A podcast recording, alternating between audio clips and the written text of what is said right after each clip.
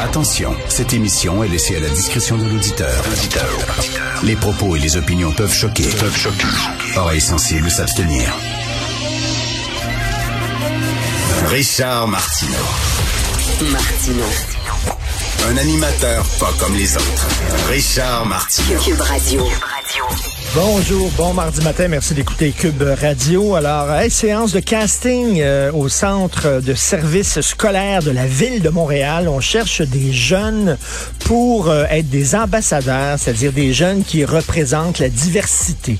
OK, dans les catalogues, dans les publications du centre de services scolaires, on veut mettre des photos de jeunes qui représentent toutes sortes de communautés euh, pour montrer qu'on est ouvert à la diversité. Donc, ils ont publié euh, une, un- une offre de casting.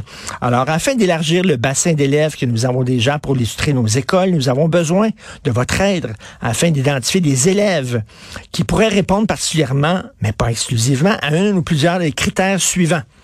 Alors, on cherche des élèves d'origine asiatique, des élèves taille forte, des élèves qui s'identifient comme appartenant à la communauté LGBTQIA+, des élèves portant un signe religion distinctif comme le voile.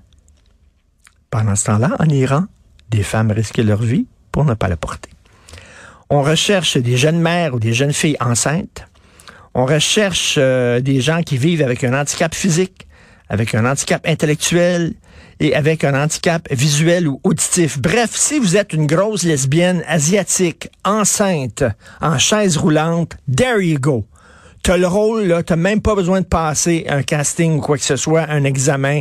Tu l'as, une audition, tu l'as drette là. Je, je rappelle, si vous êtes une grosse asiatique lesbienne enceinte en chaise roulante, s'il vous plaît, tout de suite, communiquez avec le centre de service scolaire de la ville de Montréal. Ils ont besoin de vous. Ça manque de grosses asiatiques lesbiennes en chaise roulante enceinte dans les catalogues de la ville de Montréal. On en veut plus. Alors voilà, c'est dit, le message est passé. Euh, un texte très intéressant dans le Figaro. Euh, François Ruffin. OK, François Ruffin est député pour la France insoumise.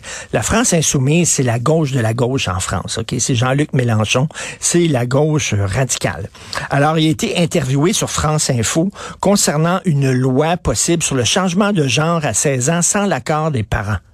OK, on leur a dit, est-ce que vous êtes pour ça? On lui a demandé, est-ce que vous êtes pour ça, vous qui avez une loi, euh, à 16 ans, tu peux changer de sexe sans l'accord de tes parents. T'es mineur à 16 ans, hein, je leur ai dit. Alors là, il était mal à l'aise avec ça. Il a dit, écoutez, on a une société qui est profondément fracturée en France, dans ce climat de tension, d'épuisement des esprits. Il faut de l'apaisement, de la stabilité, reconstruire des ponts, réparer les fractures et pas les creuser davantage. Il dit, dans ce cadre-là, on ne devrait pas faire tout ce qui nous passe par la tête. Il faudrait chercher les chemins qui permettent de réconcilier la société actuelle. Finalement, il a dit, écoutez, c'est trop clivant, cette question-là. Puis est-ce qu'on a vraiment besoin d'une loi comme ça? Puis ça va être ça. Et là, ça s'est mis sur Twitter. La gang de militants trans l'ont euh, arrosé vraiment, l'ont sermonné et tout ça. Et là, écoutez, euh, le lendemain, il a fait un mea culpa en disant, je m'excuse sur ce sujet, comme sur pas mal d'autres, en toute humilité, je dois progresser.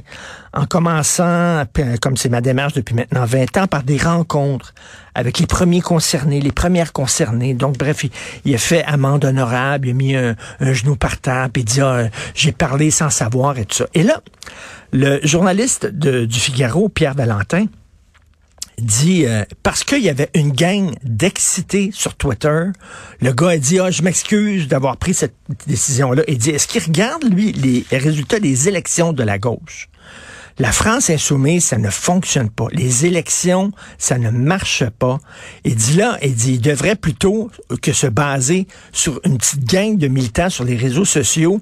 Il devrait regarder les résultats de son parti lors des élections générales. C'est ça qui compte. Et ça, ça montre à quel point des fois, les médias, les politiciens, les institutions battent trip trop sur ce qui se dit sur les médias sociaux. Ce qui se dit sur les médias sociaux n'est pas représentatif de ce que les gens pensent en général. Tu veux savoir ce que les gens pensent en général? Ça, ce sont les élections. C'est là que les gens se prononcent. Peut-être que ces réseaux sociaux, on est anti-CAC, on dit la CAC, blablabla, mais les gens se prononcent pour la CAQ dans, les élections. Ce que je veux dire, c'est c'est bien beau, les réseaux sociaux, mais ça représente une infime partie des gens. Et quand les gens disent, regarde, ils ont dit ça, ces réseaux sociaux, faut faire attention.